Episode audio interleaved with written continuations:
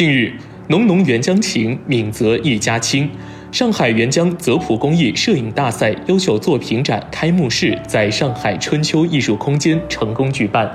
新疆喀什地区泽普县素有“塞外江南长寿之乡”的美誉，维吾尔语意为“飘着金子的河”。泽普拥有南疆第一个国家五 A 级景区金湖洋国家森林公园，还有法桐公园和法桐大街、叶尔羌河国家湿地公园、塔吉克风情小镇、长寿民俗文化村等特色旅游景点，风景各异，美不胜收。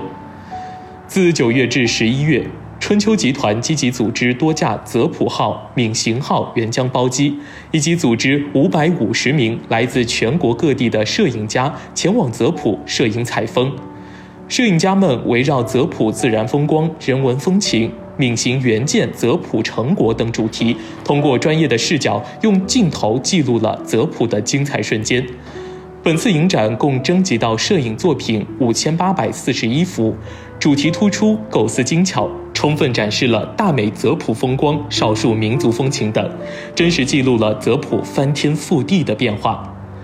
本次摄影大赛吸引众多摄影家前往泽普，一方面作为游客带动当地旅游关联行业的消费增长，另一方面作为摄影家发现并传递泽普的美，通过专业的视角去定格泽普精彩瞬间，用图片讲述泽普风光人文，记录闽泽援建的成果。